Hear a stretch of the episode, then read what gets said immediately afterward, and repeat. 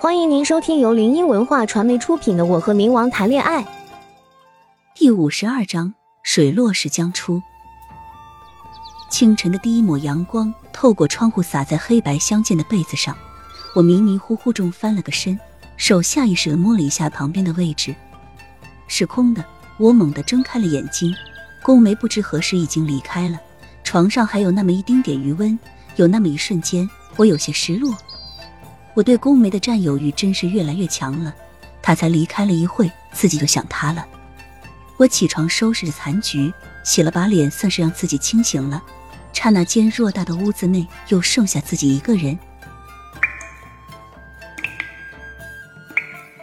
厕所内流落淌着滴水声，还好有那抹暖阳，才显得房子内不那么孤寂暗沉无光。我翻寻着床头柜，目光在那些杂乱的文件中寻找着自己想要的东西。不一会，我眼前一亮，欣喜的拿起照片，但一秒间，眼中的光逐渐暗淡了下去。照片中的女人是我的母亲，那个当年抛弃我和老爹的母亲。过了这么多年了，她都不曾回来看过自己。我将照片收起，收拾了些许东西后，便乘公交去学校了。警局内早已不是昨日的狼狈不堪，随之而来的是焕然一新。对于昨天的事情，林叔等人是闭口不谈，监控和那段录像也被宫美修改了，只是梁家辉的家属。上头的人说，那件无头绪的杀人案不用他们管了，都交给林叔去处理了。当然，林叔一行人也清闲了，因为危险都已经被解除了。这次警局里因为闹血，可是死了不少人。上局用钱将他们安抚了之后，将这件事情草草了事了。林叔费了他三寸不烂之舌，加上视频，终于帮我洗脱了冤屈。冰冷的戒报室里。刘文正在仔细的观察着眼前的女尸，以至于张琪进来都没有发现。架子上摆放着渗人的各种器官和骨头，虽说是大白天的，可就是没来由的让人后脊背发凉。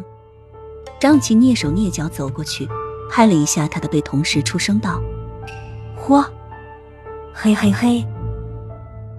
刘文被吓得身子一颤，手上的镊子直接掉地上了。他一脸“你差点吓死我”的样子，看着正在捧腹大笑的某人，嗔道：“晚上不陪你去吃饭了。”张琪和刘文是大学的同学，后来慢慢发展成了情侣关系，现如今怎么说也有个三五年了吧。张琪环住他的腰，撒娇卖萌道：“啊，不行，你都答应我了，今晚可是咱们恋爱五周年纪念日呢。”刘文扒开他的手，蹲下捡起镊子，仔细的观察着尸体，道：“嗯，好了，我在工作呢。”张琪见讨不到好果子吃，撇撇嘴，也加入了其中。张琪近距离看着女尸，一根银色的细小柱体，不一会就被他眼尖的发现了。他拿过镊子，小心谨慎的将那细小的银针抽了出来。只见银针半截发黑，像是古代用银针探毒的迹象。